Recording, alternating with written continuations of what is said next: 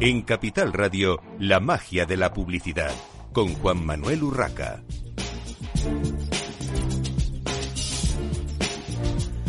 Bienvenidos un viernes más a la magia de la publicidad en Capital Radio. Hoy tenemos con nosotros a Elena Ballestero, responsable de marketing digital de Sketchers. Bienvenida a estos micrófonos de el estudio de directo de Capital Radio, Elena. Muchísimas gracias por estar aquí, es un placer y además en unas fechas tan chulas como ahora previo a Navidad.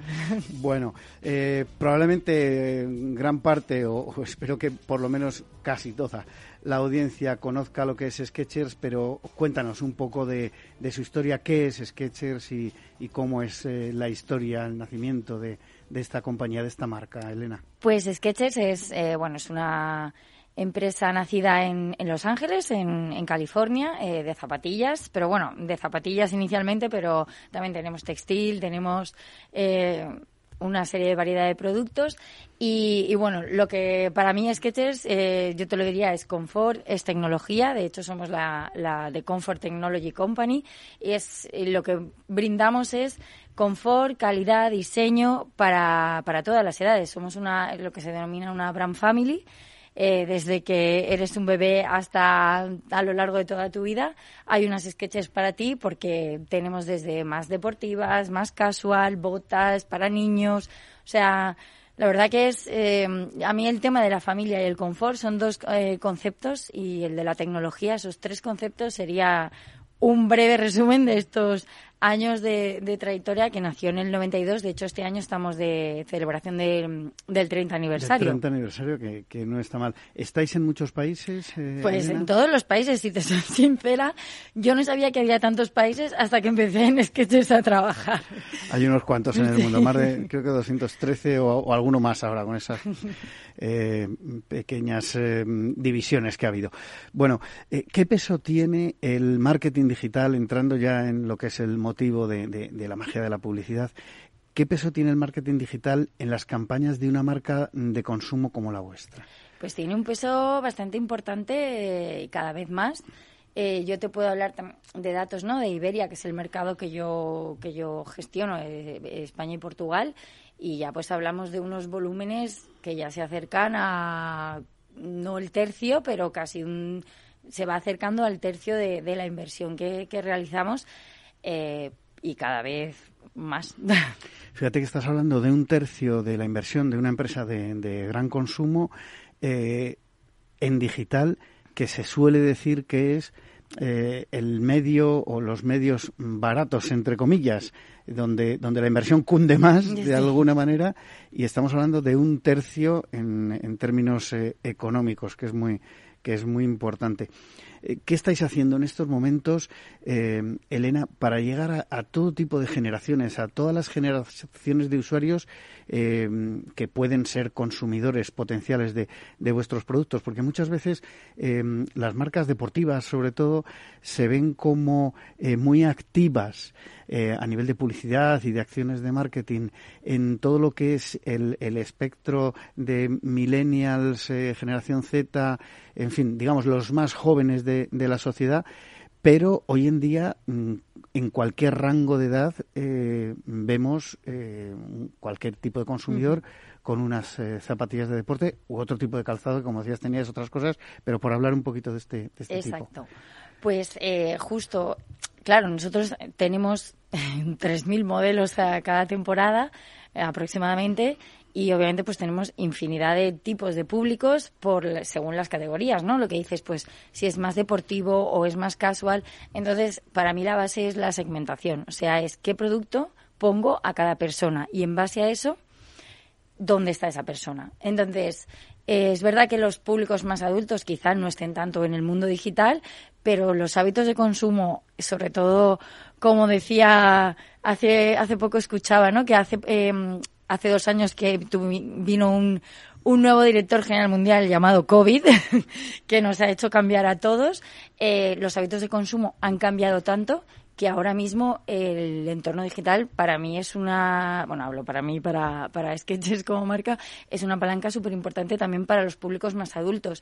Pero la clave precisamente está en qué producto según qué categoría quiero mover, a qué persona, ¿no? Y, voy a buscar a esas personas allí donde estén. Bueno, y para buscar eh, personas de todo rango de edad, eh, aunque como hablábamos antes de, entrar en el estudio directo, quizá más a los jóvenes, eh, las redes sociales. ¿Qué estáis haciendo? ¿Qué hace Sketchers ahora mismo en redes sociales?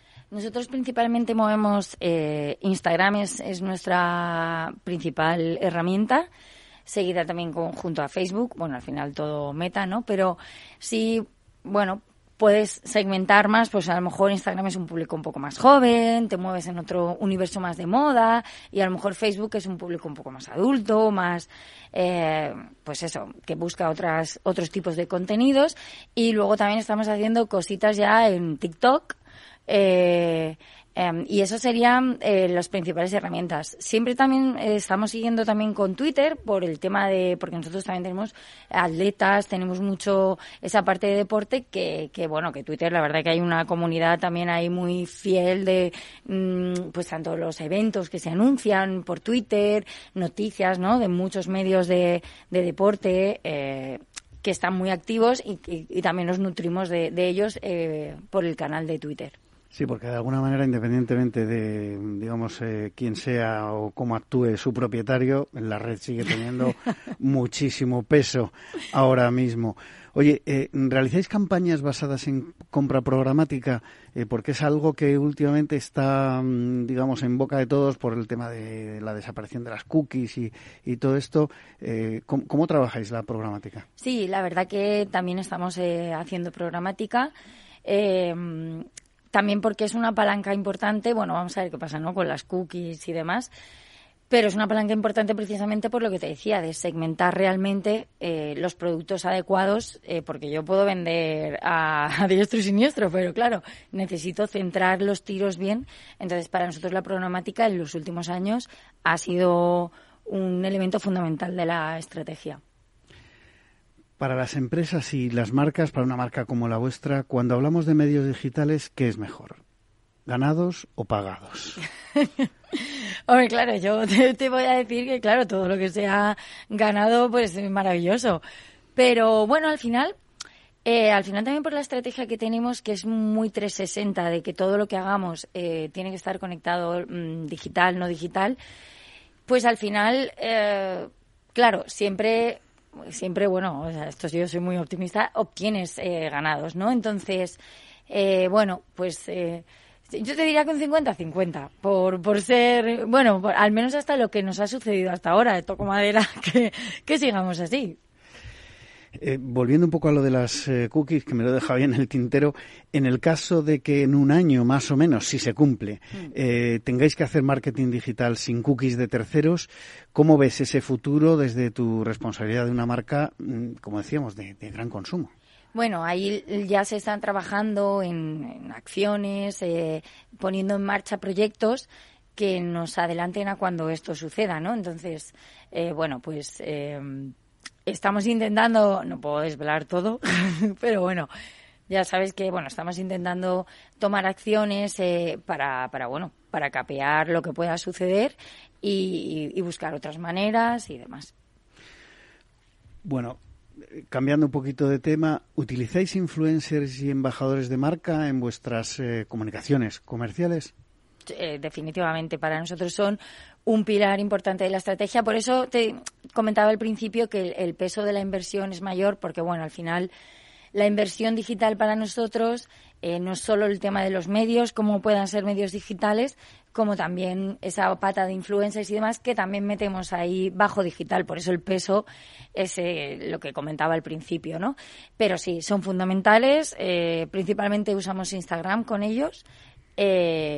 Pero vamos, eh, para nosotros son una palanca de, no tanto como la parte baja del funnel, sino como la parte de construcción de marca, eh, de construcción de categorías y demás. ¿Y cómo los estáis reclutando? En el caso de los influencers, por ejemplo. Pues ahí yo siempre pongo en alza el papel y el valor de las agencias.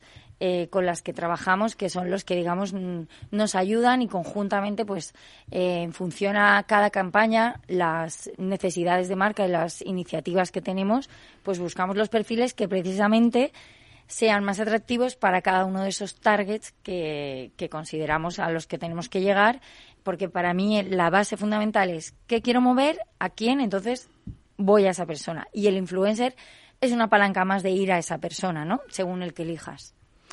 Y en estos momentos, eh, Elena, eh, ¿es rentable o son rentables las campañas con los grandes influencers? Y, con respecto a los microinfluencers, que cada vez se están utilizando más, incluso por grandes marcas como vosotros, porque mm, de alguna manera hay que centrar también los tiros, un poco en la línea de lo que comentabas. Para nosotros son rentables, sí. Como yo siempre digo, depende de cómo midas tu rentabilidad. Y, y, bueno, pues si depende de tus objetivos, pues la rentabilidad será de un tipo u otro.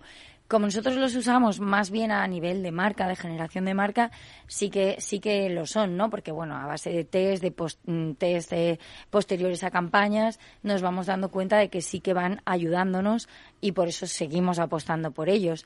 Entonces, eh, para nosotros sí son. Lo que yo siempre digo, eh, a mí me da igual que sea grande o pequeño, lo que nos importa es que el engagement que tenga pues sea el que consideramos adecuado y sobre todo que sea una persona que le encaje la marca, que encajemos ambas partes, que sea un win-win, porque si no, puedo coger al mejor, al más grande de todos los influencers, que si no eh, tiene una conexión con mi marca, no le encaja, mm, pues no, no lo voy a querer. Este es un discurso que, mm, digamos, es cada vez más común a los responsables de, marketing y de marketing digital, como es tu caso, eh, que yo creo que viene a, también a, ajustar un poco todo el panorama, ¿no? todas las piezas, porque eh, de alguna manera es verdad que no, no vale todo y sobre todo mm, cada vez eh, el consumidor yo creo que quiere más credibilidad.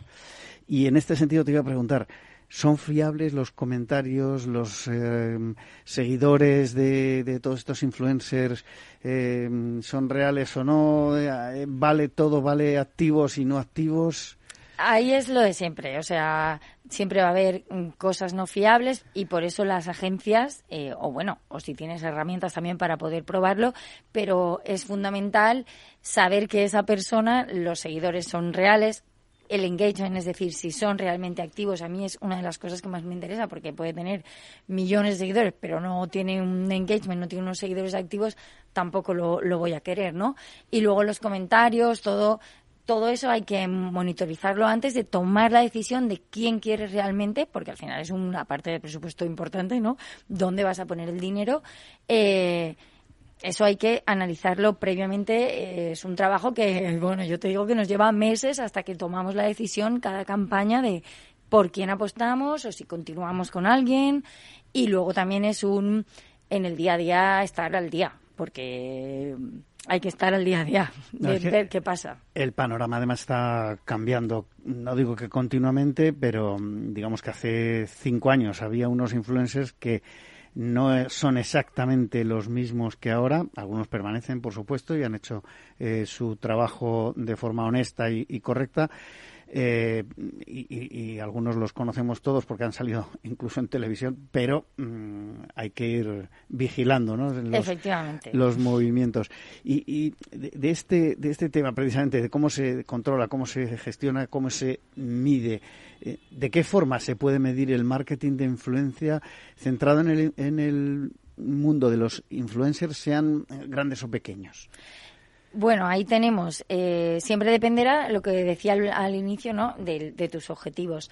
Si son objetivos de branding o, de reposicionamiento o lo que sea, siempre, pues, para mí es fundamental la investigación cuantitativa o cualitativa de a posteriori, bueno, previa también para saber hacia dónde te quieres acercar, ¿no? Pero siempre es importantísimo.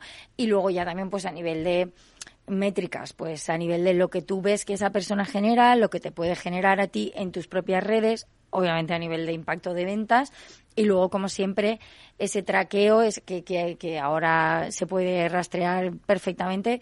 Eh, lo que te está generando de tráfico, lo que te está generando de revenue, eh, bueno, las infinidades de cosas que podemos rastrear gracias a la tecnología, que muchas veces, por eso insisto tanto en las agencias, ¿no? Porque muchas veces esa tecnología está más en esas agencias, porque bueno, al final, eh, pues a ver, las marcas nos actualizamos, eh, apostamos por, por digitalizarnos, pero bueno, al final hay gente también experta en eso que, que, que hay que ponerla en valor, ¿no? Y yo creo.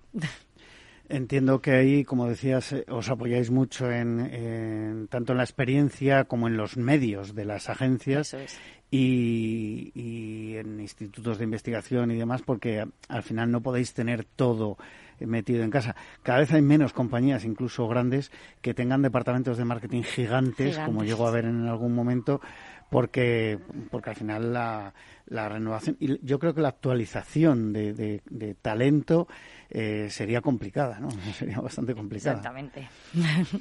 Bueno, eh, ¿qué tipo de influencers son los más buscados eh, por las marcas y en, y en vuestro caso en concreto, cuando vais a buscar un influencer, lo cogéis directamente por, por lo que hace él en, o ella en sí o mirando pues si lo voy a hacer en TikTok, en YouTube, en Facebook, en Instagram, como comentabas. A ver, ahí eso nosotros depende de las iniciativas que tengamos cada campaña, ¿no? Entonces, yo si tengo que mover un, público más joven o pues entonces ya es mi base, de ahí parto y ya me voy pues a perfiles siempre, como yo digo, la base para mí es eh, que la persona realmente le guste la marca, que yo le vaya a decir que voy a hacer una cosa con sketches y vea que se emociona, ¿no? Porque para mí también eso es un factor muy importante, eh, eh, esa conexión, ese, esa parte más emocional, si, si la quieres llamar, porque sabes que esa persona lo va a dar todo durante tu campaña. Y eso es muy importante porque estamos hablando de personas, no estamos hablando de que compre un banner y ese banner X. No, estamos hablando de personas al final es lo más complicado de gestionar en, en esta vida. Entonces, eso es fundamental. Y luego, pues claro, eh, pues eh, claro, yo en un mundo ideal diría, guau, pues quiero los mejores, los más grandes, los más top, pero, pero no, porque si me doy cuenta que una persona hace cosas chulas y, y, y creo que puede encajar con mi marca, pues apuesto por esa persona. Yo, por ponerte un ejemplo, acabamos de hacer una acción con Moderna de Pueblo, que yo la tenía en mi cabeza. Yo llevaba dos años que quería hacer algo con ella, eh, porque me parece que es una influencer. Bueno, ella no es una influencer, si me escucha, igual se, se mosquea. Eh, un saludo a Moderna de Pueblo, ya que estoy. Bueno, es una diseñadora, ella es una ilustradora y es maravillosa, pero claro, tiene una comunidad que, que, claro, es, eh, tiene ese poder de influencia. Y hemos hecho una acción que era diseñar unas viñetas que ya he hecho con Sketchers, que, que son la bomba. Y claro, ahí hay un contenido que no es lo, es lo típico de pongo una foto de un post, que también es maravilloso y también tendrá su utilidad, ¿no? Pero esto es un ejemplo súper práctico que además nos ha funcionado de maravilla y, y encima ella, pues lo que venía a decir, eh, esa es una persona que desde el minuto uno conectó con la marca, eh, porque ella ya era incluso usuaria previa de la marca, entonces la relación es que ha sido todo súper fluido, ha sido maravilloso y al final pues el resultado es maravilloso. Y luego te podría contar experiencias no tan maravillosas de gente muy, muy, muy top que ves que no hay conexión, pero dices, bueno, lo voy a hacer porque, porque hay que hacerlo, ¿no? Y luego te quedas con un bajón de decir, sí, bueno, he conseguido cosas, pero tampoco creo que me hayan reportado tanto, me hayan aportado tanto como cuando hay gente que de verdad, eh, porque insisto, es que no son máquinas, no es programática, no es un vídeo en YouTube, son personas. Yo coincido contigo en que el engagement del consumidor con una marca eh, se puede reflejado o no en esos influencers, pero si no se ve reflejado, mm, hmm. el, el, valor al final o la influencia porque a veces parece que eso, que, tenemos casi que disculparnos por utilizar la palabra influencer, es que eh, influencer o influenciador en castellano es cualquiera que tenga, como tú decías, una comunidad y que sea capaz de influenciar eh, en el buen sentido eh, a, esa, a esa comunidad que tiene e impactarle con mensajes que, que sean relevantes, que tengan algún valor. Yo creo que al final, pues, eh, como tú comentabas, esta eh, mujer que mm, al final tiene su comunidad e impacta en su comunidad, si tiene un buen engagement con, con una marca, mm, pues seguro que va, que va a influenciar en, en el mejor de los sentidos.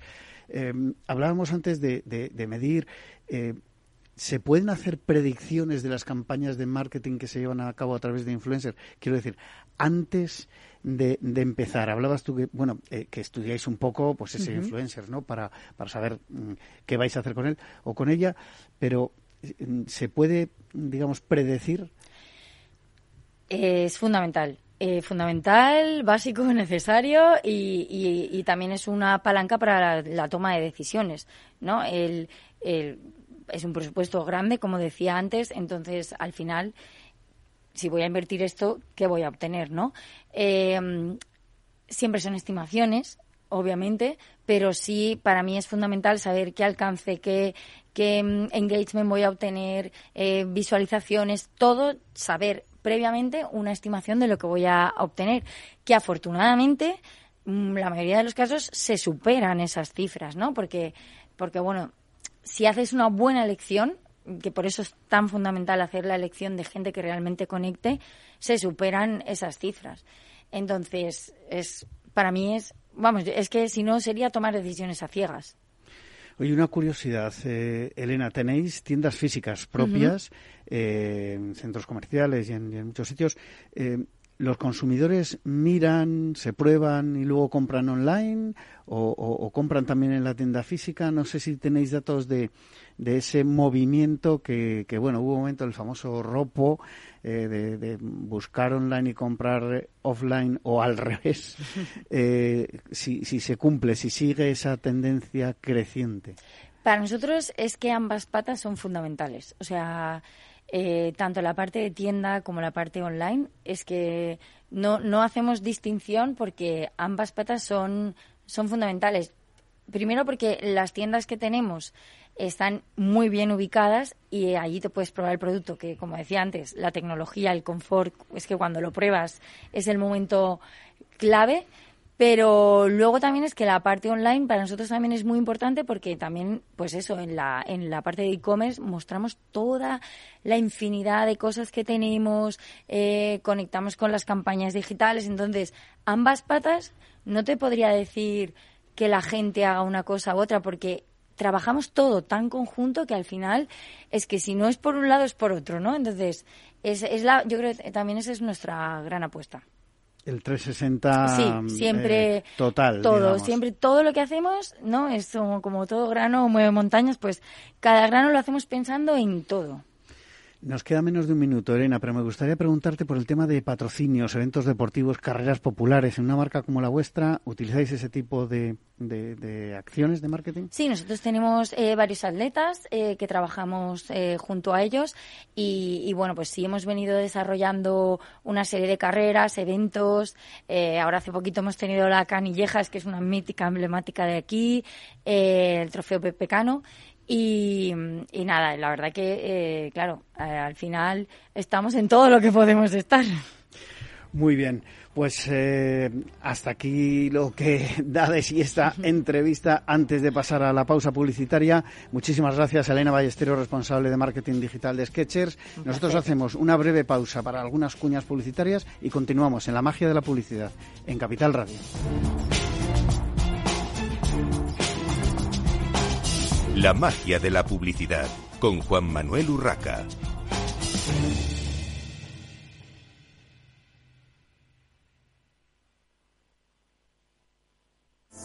¿Sabes qué decimos en Andalucía?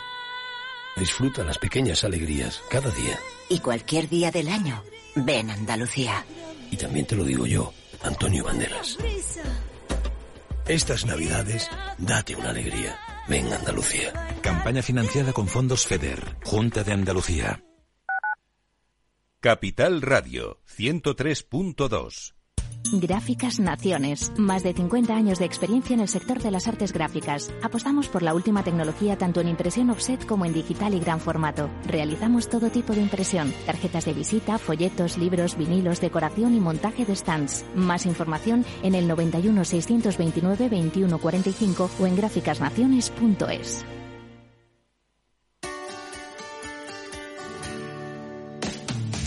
Todos los viernes a la una de la tarde en Capital Radio tienes una cita con Humanos en la Oficina, el programa de radio más divertido y de mayor influencia en el mundo del capital humano, donde las empresas y organizaciones dan voz al talento que trabaja día a día en la oficina. Un formato pionero creado por el galardonado speaker internacional Miguel Ángel Pérez Laguna.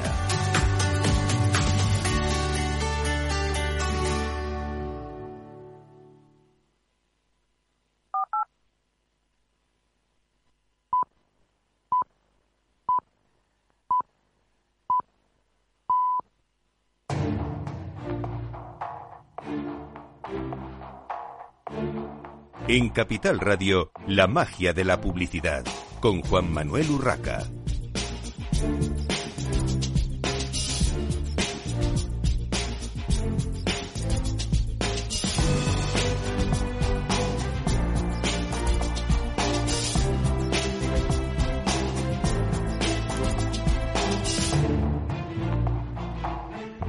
Continuamos en esta mañana de viernes en la magia de la publicidad en Capital Radio. Ahora para hablar de un tema completamente distinto y no menos interesante. Tenemos aquí a Francisco González, eh, Francisco José González, fundador de Presidentes. Bienvenido. Hola, buenos días. ¿Te llamo Paco te llamo Francisco? Paco, para los amigos. Muy bien. Y a Juan Ramón Plana, miembro de Presidentes. Eh, él fue director general de la Asociación Española de, Anunciantes durante muchos años, eh, que es cuando él y yo nos, nos conocimos y evidentemente una persona con mucha experiencia también en todo este mundo del, marketing y la publicidad. Pero vamos a empezar hablando de un tema eh, que cuando me lo comunicó Juan Ramón me, me gustó, me, emocionó, que es eh, que el pasado día 20 de diciembre se entregó el premio Miguel Ángel Furones. quiero que nos contéis un poco cómo fue. lo, primero, para quienes no tuvieron la ocasión de, estar, y, conocerle quién fue Miguel Ángel Furones y por qué se ha creado este premio. Bueno, Juan Manuel, primero que nada, para mí también es un placer estar contigo. Fueron años maravillosos, en contacto estrecho y fueron sensacionales los años de la Asociación de Anunciantes. Y ahora estamos aquí y ahora formamos parte de Presidentex. Y en Presidentex estaba formando con nosotros, era una más de las personas que estaba en nuestro grupo, aparte de Agustín Medina, Fernando Herrero, eh, Paco González y yo mismo, estaba Miguel Ángel. Miguel Ángel era pues pues pues pues una de nuestras guías más importantes. Miguel Ángel es un fue un prohombre de la publicidad, un hombre que, llegó a las más altas cotas internacionales de, la publicidad y con su Delvico. Eh, fue un hombre para todos inspirador, para todos eh, fantástico y nosotros pensamos que teníamos que hacer un reconocimiento, pero un reconocimiento oportuno, no un reconocimiento de un premio, bueno, que simplemente fuera esto, ¿no? Sino un premio que tuviera un contenido. Y pensamos en unirlo a todo lo que tiene que ver con la Silver Economy. Entonces, otorgamos el Silver de Plata, eh, que es el premio Miguel Ángel Furones, a una empresa que destacara por su aportación durante eh, el año pasado a todo lo que representa la economía silver, que yo creo que Paco te puede hablar mejor luego de, todo esto. Luego, entramos en, ese, tema. ¿Y cómo fue el acto? Fantástico, fantástico, maravilloso, entrañable. Eh, no pudo ser mejor. El espacio en el que se desarrolló se llama Espacio Solo, un lugar mm, fantástico de eh, la mejor exposición de arte contemporáneo yo creo que puedes encontrar en este momento desde luego en Madrid yo pienso que en España quizá en Europa y quizá en el mundo algo sensacional y colaboraron con nosotros porque eh, los los propietarios son amigos de, gente de Presidentex, en este caso de Agustín Medina más que de nosotros, y colaboraron con nosotros entusiásticamente. Eh, el espacio del auditorio tenía lugar para 46 personas.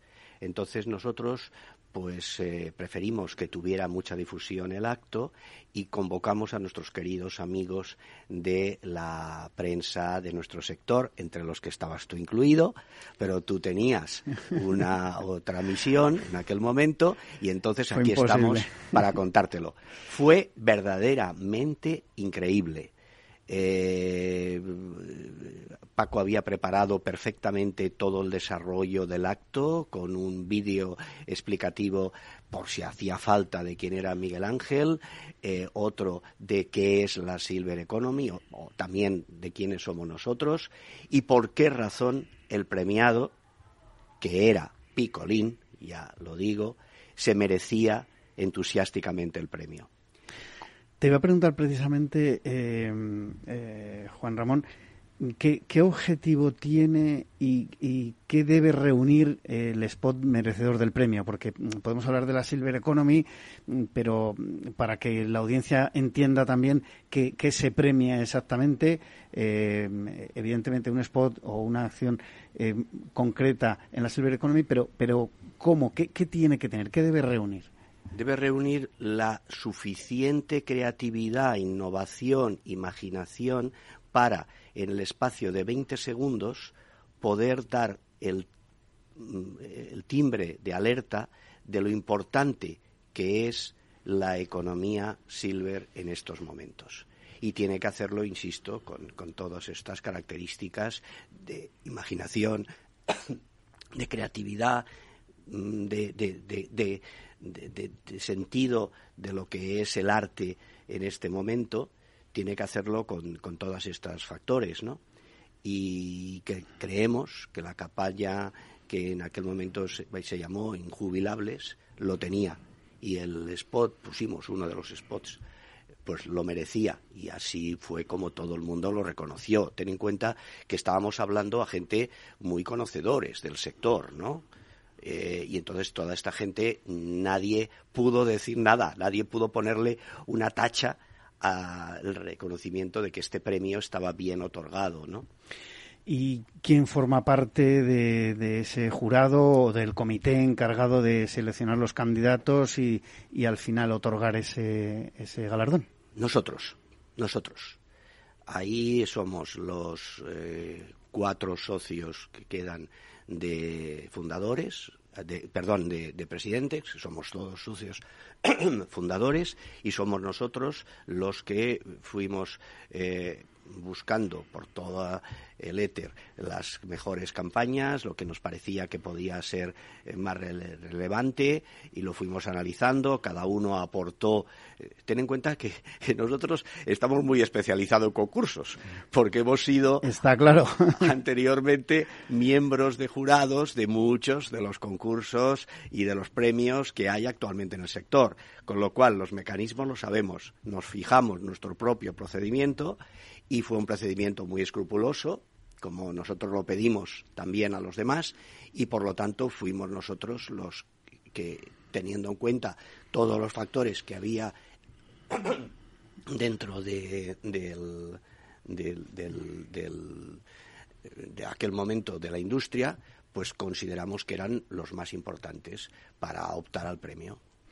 Bueno, Paco, estamos hablando de eh, otorgar un premio a una marca, como ha sido Picolín en este caso, que ha hecho una campaña mm, importante y muy, muy centrada en la Silver Economy, pero eh, ¿qué, ¿qué, es la Silver Economy, eh, digamos, hoy en día? Porque no es lo mismo que hace 30 o 40 años, o ni siquiera 20.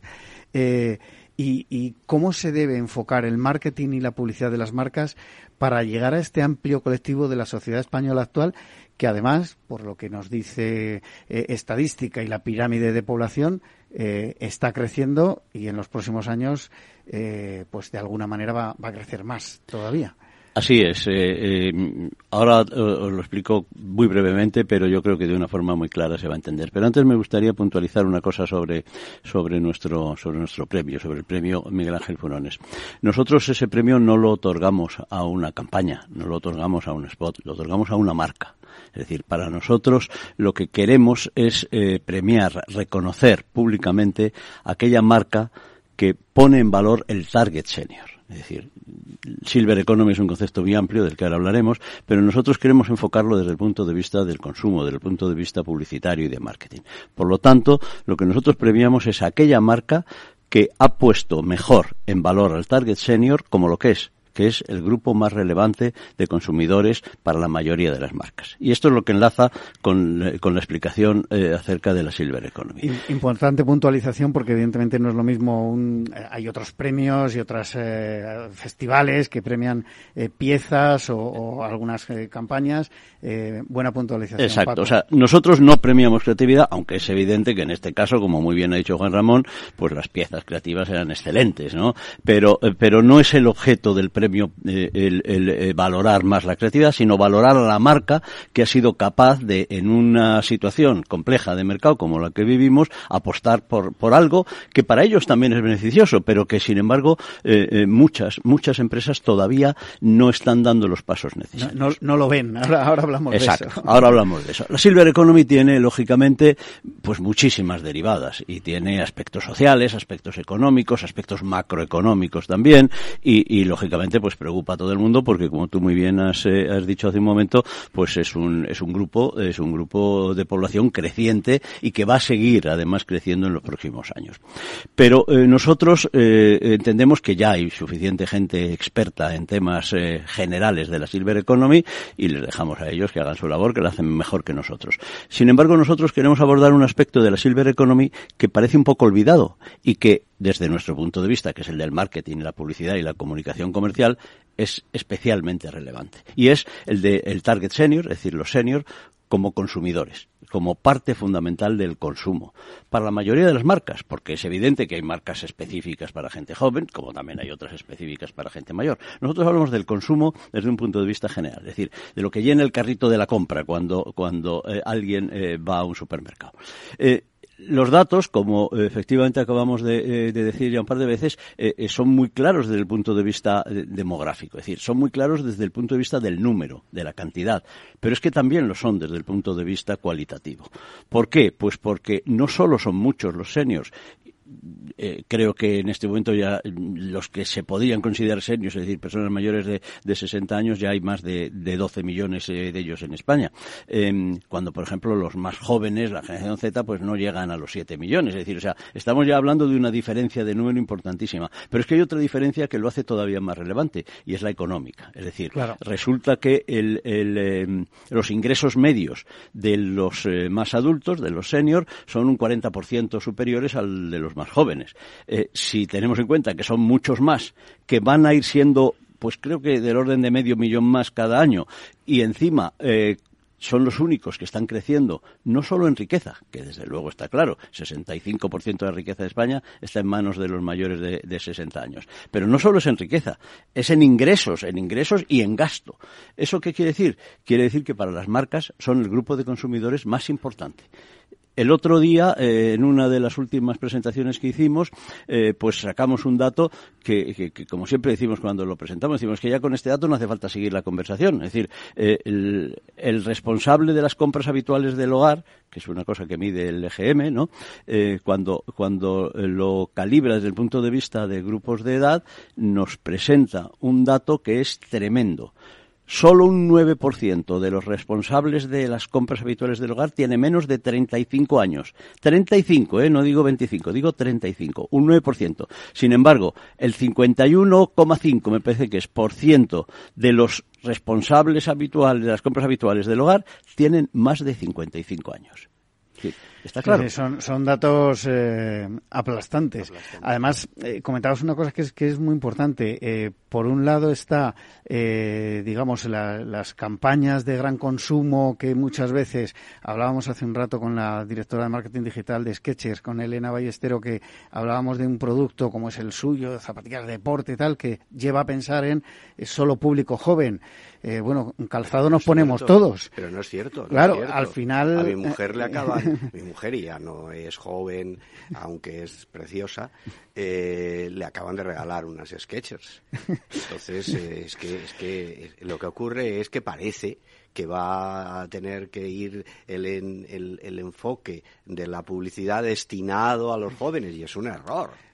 Evidentemente, eh, influye esa parte y lo que decíamos, eh, lo que comentaba Paco, el poder adquisitivo y la estabilidad, porque teniendo en cuenta eh, que no, no, digo que a todo el mundo, pero a una gran parte de ese eh, target más de 60 años, eh, por ejemplo, ya jubilado, tiene una estabilidad económica, tiene unos ingresos que pueden ser mayores o menores, eh, pero que eh, son fijos, con lo cual pueden manejarse con ese presupuesto. Hay, hay otro dato muy relevante en esto que acabas de decir, que efectivamente es muy cierto. Es decir, hemos hablado de la riqueza, hemos hablado de los ingresos y hemos hablado del gasto, pero es que hay que tener en cuenta otro factor más, y es que la mayor parte de la población más joven, y ahora ya no hablo solo de los más más jóvenes, sino de, los que son menores de 50 años, por, eh, por hacerlo de una forma general, que evidentemente también son importantes como consumidores, no cabe duda, a la hora de gastar tienen una serie de gastos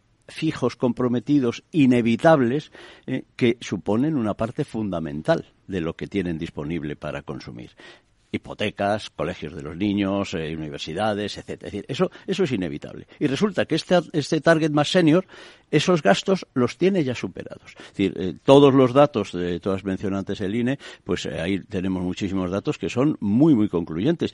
La inmensa mayoría, pero la inmensa mayoría de los mayores de 65 años tienen la casa pagada.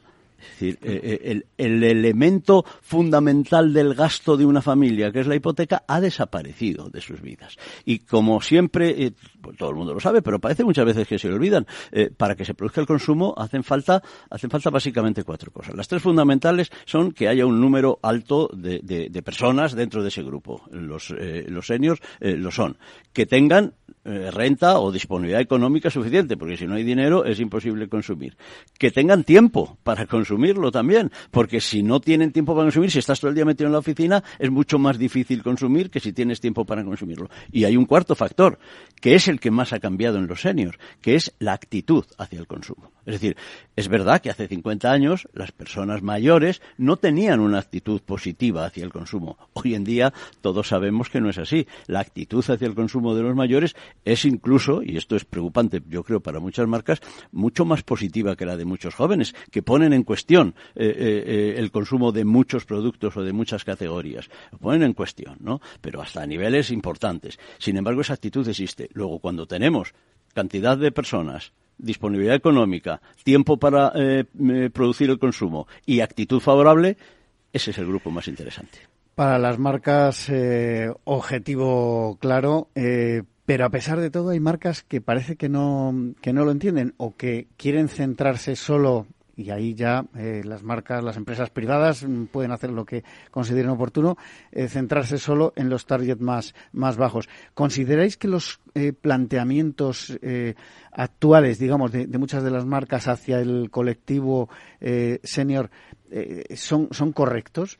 Ahí disentimos un poco, Paco y yo, yo creo que esto le da gracia al tema, porque mientras Paco, que siempre ha sido un hombre de agencia, agencia de medios, un hombre eh, pues dice que, las marcas, el director de marketing, eh, la persona que tiene la responsabilidad de la marca en la empresa, en la marca, eh, en la empresa anunciante, tiene la responsabilidad mayor, y yo digo que sí, pero que precisamente se han ganado ellos mismos, todas estas, las agencias, las agencias de medios, un trabajo de asesoría, un trabajo de, de, aconsejar lo mejor posible a estas marcas cuál es el camino. El anunciante, yo siempre digo que tiene muchas cosas en la cabeza. Pues el anunciante tiene muchas cosas en la cabeza. Está por muchos lados, le atacan por un lado los, financia, los, los, de la, finanzas, los de tal, los de cual, las estrategias, tal. Pero, sin embargo, los que se ocupan de la comunicación pues son las empresas que deben de ayudar y deben de asesorar. Y creo, creo, ahora Paco seguramente me rebatirá, que muchas de estas agencias que son excelentes, maravillosas, fantásticas, están juniorizando demasiado a la gente que trabaja allí. Y entonces esta gente no conoce, porque no lo son, no son Silver, eh, y no, valoran la economía Silver. ¿eh? Claro, no la valoran, no la valoran porque, porque es que no lo conocen, no se conoce lo que no va, lo que no se conoce no se valora y, y no y si no se tiene la suficiente eh, humildad como para reconocerlo y para pensarlo y para darse cuenta y para investigar y para hablar con sus mayores obstante tienen con la perentoriedad del momento, venga, deprisa, deprisa, vamos a hacer esta campaña, ah, suena muy bien y tal y cual. Hay palabras que les suenan mal, hay medios, hay medios tradicionales, como puede ser este, que dice, ah, es que esto, la digitalización, si este medio es digital. Y, y los, hay muchos medios digitales y muchos medios convencionales que tienen un alto nivel de credibilidad cara a las marcas y cara, perdón, a las personas que compran estas marcas. Y sin embargo no son tenidas en cuenta. Paco. Bueno, no, yo, estoy en, profundo desacuerdo con este planteamiento, porque la responsabilidad última es del anunciante. Es decir, el dueño de la marca es el anunciante. Él es el que tiene que dar el briefing adecuado.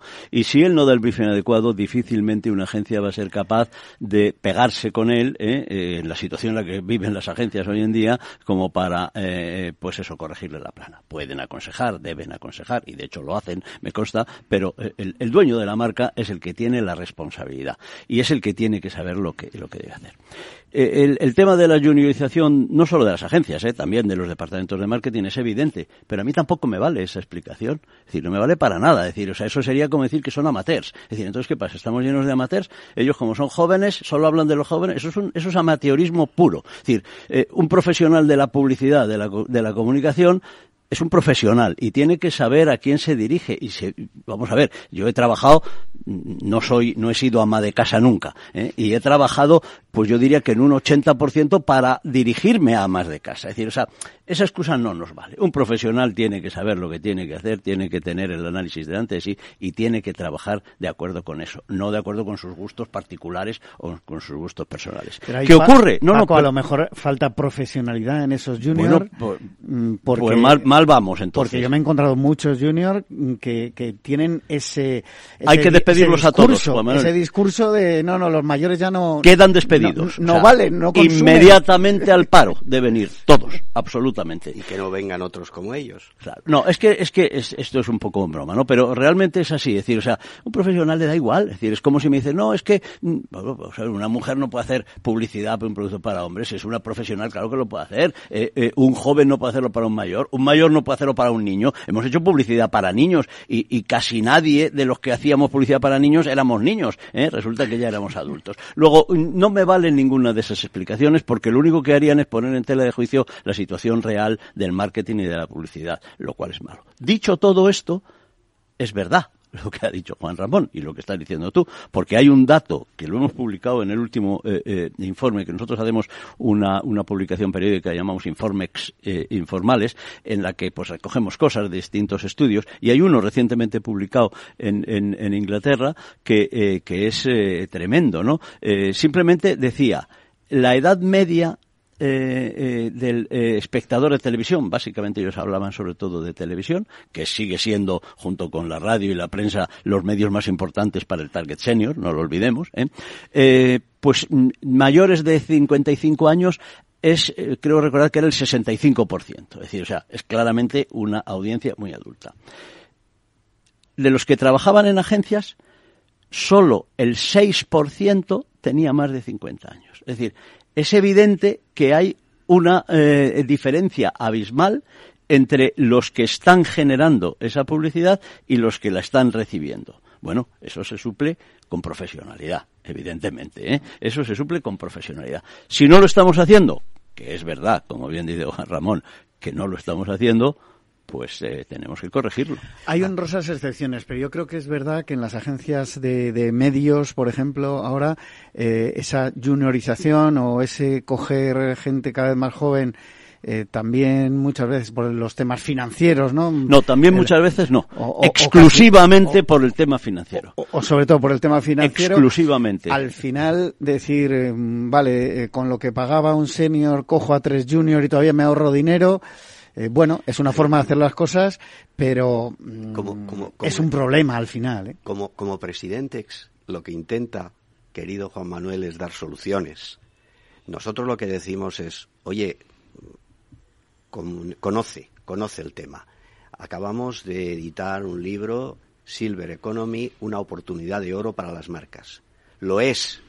Entonces, seas marca, seas mm, persona de marketing, seas eh, jefe de ventas, seas eh, agencia de medios, seas agencia de publicidad, lee este libro, pregúntanos, entra en nuestra web, estamos deseando ayudar, estamos deseando dar algo de lo que hemos recibido en el pasado, estamos deseando Entra en presidentes.com y verás cómo de golpe te ayudamos a abrir la mente y a decir, caray, es que a lo mejor el, gran secreto está de repente dirigirme a mi marca o la marca reconocer que eh, este eh, target importantísimo existe. Vamos a dar un cambio y vamos a encontrar unas, eh, mm, unos caminos inéditos y maravillosos.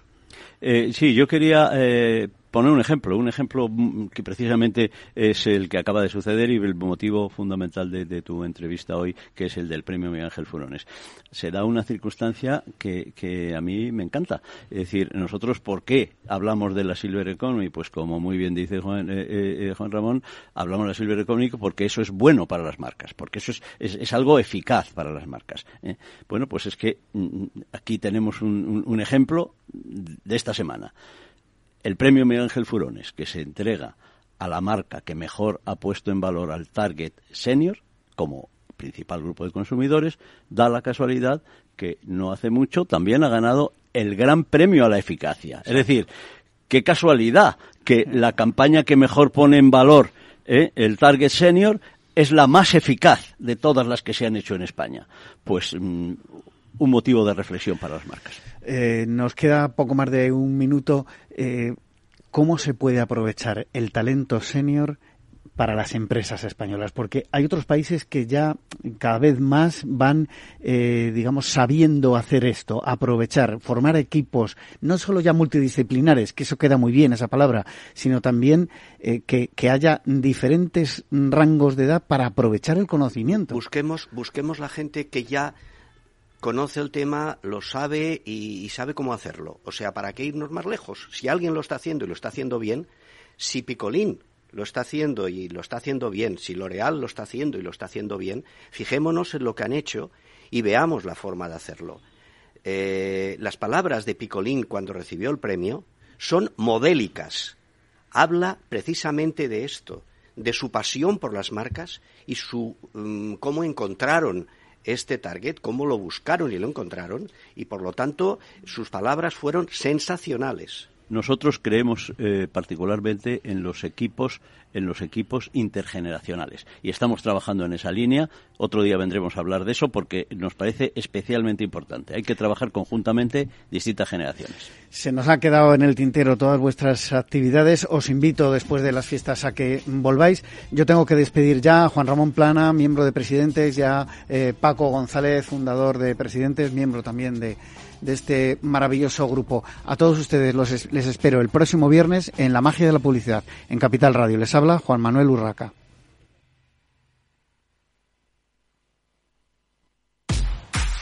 Tanto tienes, tanto pierdes. Hay imprevistos que lo cambian todo y los riesgos están ahí siempre, como el saneamiento, la pérdida de crías o las enfermedades del ganado. Por eso necesitas un buen seguro pecuario que garantice tu tranquilidad. Contrata ahora tu seguro de vacuno. Agroseguro. Trabaja sobre seguro. Capital Radio 103.2 Disfruta de la mejor cocina gallega en Montes de Galicia. Todo un clásico moderno en el barrio de Salamanca. Disfruta de la variada dieta atlántica, de las mejores carnes y pescados tratados con respeto y transparencia y regados con una de las mejores bodegas de la zona. En grupo, en familia o en pareja, Montes de Galicia te ofrece el espacio perfecto en cada ocasión.